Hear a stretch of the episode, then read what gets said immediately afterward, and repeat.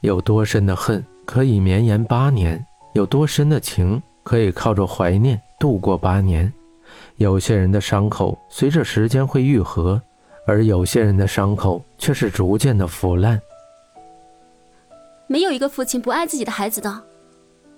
何洛怒视着徐峰说：“她是我女朋友，不是我妹妹。”阳光下，徐峰碎刘海微微抖动，平静如水的双眸此时布满血丝，愤怒的火焰快要冲出双眸，猛烈冷傲地端倪着何路。颗粒般的阳光从树叶的缝隙射下来，在地上投下斑驳的影子，像是一幅千疮百孔的画面。十四岁不懂爱的年纪，遇见最爱的人，我们说这是一种无奈。徐峰。你为什么要那么早熟呢？她不是我妹妹，而是我女朋友。这句话在何璐的心里跌跌撞撞，始终找不到一个位置安定下来。何璐惊讶地看着他，却不敢说话。何璐好像突然明白了什么，她居然没有生气，反而心疼起徐峰，心狠狠地抽搐一下，视线变得模糊，沉重地抬起胳膊，还没碰到徐峰的脸。徐峰已经抬头，冰冷地看着他。百事乐达员工规定第一条：新员工考核期间迟到的话，取消资格。徐峰冷冷丢下一句，整理了一下衣服，大步朝前面走去。车猛地行驶来，荡起一地的树叶，树叶打在何露身上。何露拍了拍身上的落叶，讪笑着，赶紧打开车门坐进去。一切就像什么没有发生一样。一路上，徐峰冷着脸开车，到了公司，把何路往人事一丢，就再也没有出现。请问我的工作是什么？何路礼貌地对着一个像领班的人问着。一身黑色工作裙，黑色小高跟，挽起的头发如同他的工作风格一样，一丝不苟。杨丽抬起头，扶了扶眼镜框。你看到什么就做什么吧。丢下一句，杨丽又开始魔鬼般的工作方式，快速打着字，一目十行地浏览着工作文件。见何璐在那里不动，杨丽又抬头不耐烦地问：“还有什么事吗？”“ 没，没事。”何璐努力笑着，心里却是不停地咒骂着：做表格、打印文件、核对数据、泡咖啡、接电话。在人事部，何璐像个螺丝钉一样转着，终于熬到了下班。江城，我最近很郁闷，有点想不开啊。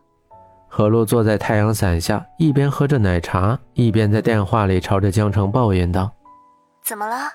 公司里没有帅哥供你角色吗？” 江城打趣道：“我只看到了杯子，杯子。”杯子，何露下巴磕着奶茶杯，顿着字说：“什么杯子？你可是名牌大学计算机专业毕业的，不是应该去重要的部门工作吗？”哎，不说了，说多了都是泪。你快来安慰安慰我的小心脏吧，富婆。何露长叹一声，引得周围一片奇异的目光。何露以再看老娘就把你们眼珠子挖出来的气势看了回去，那些人默默低下头，继续喝咖啡、喝奶茶。购物广场上，白色吊带背心外套套了一件微型镂空的蓝色披肩。江城从车上下来，黑色长发散落到脖颈间，长久不出门的江城有些炫目的朝着四周张望。江城。高挑的何露站在门口朝江城招手，白色连衣裙随风摆动，露出白皙的小腿，像是阔别重逢一般，两个人紧紧抱在一块风中凌乱的发丝亲昵地交织在一起。不是说心情不好吗？怎么来买衣服了？江城疑惑地说：“心情不好才来购物发泄一下。”何露拉着江城朝里面大步走去。这些衣服价格都是五位数以上的，江城都是看了标签就不要了。他还是不习惯拿着萧雨的钱去买东西。何露从来不看价格，看上哪一件就是哪一件，有时候买不起了，看着那些衣服在镜子前摆个 pose，感觉也挺好的。女人永远都是衣服控。逛着逛着，两个人不知不觉就来到了男士区，高档领带、背包，精美的陈列在那儿，代言明星一个比一个帅气。这条暗红色带斜条纹好有魅力啊！要是戴在简凡的脖子里，江城，你可有的醋吃了。何露看着江城痴痴的笑着，江城垂着眸子，轻抿着嘴巴。何露突然意识到，已经过去五年了，现在已经不是高中，笑声到了声带里，又极力的憋了回去。呃，江城，你说。我给徐峰买什么颜色的好呢？何露努力表现的很愁眉苦脸，暗暗的把拿在手里的红色领带放回了原来的位置。提起简凡，江城的脸还是会浮现初恋时的红晕，心中有一丝微漾，却被理智压下。白色条纹这条吧，黑白是百搭，而且比较素净，符合徐峰学长的气质。江澄淡淡的说，嘴角的笑。却有些勉强，微波荡漾一起，却难以平息。我也是这样觉得。那我就大出血给他买了吧。谁让我以后还得在他手下混呢？何露眼神哀伤的看着那条绸缎领带旁的标价，五十张猫爷爷。何露的心都在滴着血，她努力安慰自己，没事没事，舍不得孩子套不到狼。今天失去的，很快就会从他身上挣回来。江城给肖雨挑了一条深蓝色带黑色斑点的，看起来比较严肃。其实江城也不知道肖雨喜欢什么颜色，只是见惯了肖雨戴黑色和灰色领带，所以就选择了这个。服务生拿着两条领带去包装，何露高兴地拎着他的衣服朝打卡区而去。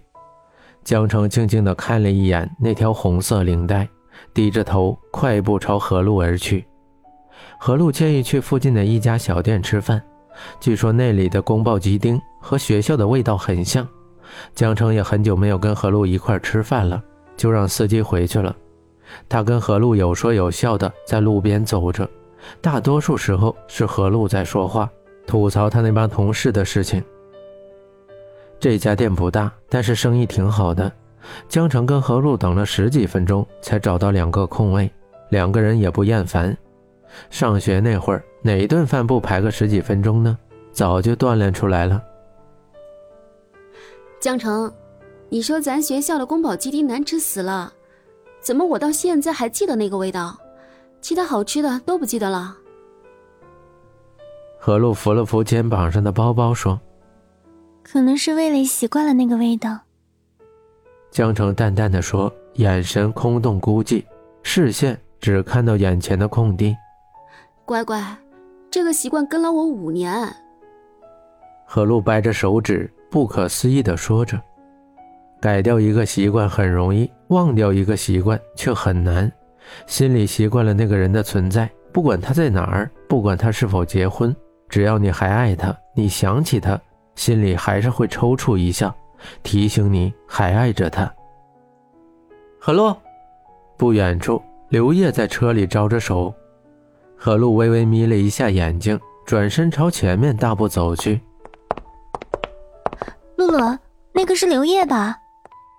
江城也转身朝何露走去，迎着光线看不清车上舞动的胳膊到底是谁，但是看何露的神色，应该是刘烨。因为他见到刘烨最多的就是这个表情。嗯，何露哼了一声，脚步却没有停下来的意思。你还是那么讨厌他？江澄不确定的问。刘烨对何露一直很好，何露也知道，他们两个的关系一直也说不清，说是讨厌又不像讨厌，说是喜欢，何露见到他就生气。不是，还是是一直都是。我见到他就想咬死他。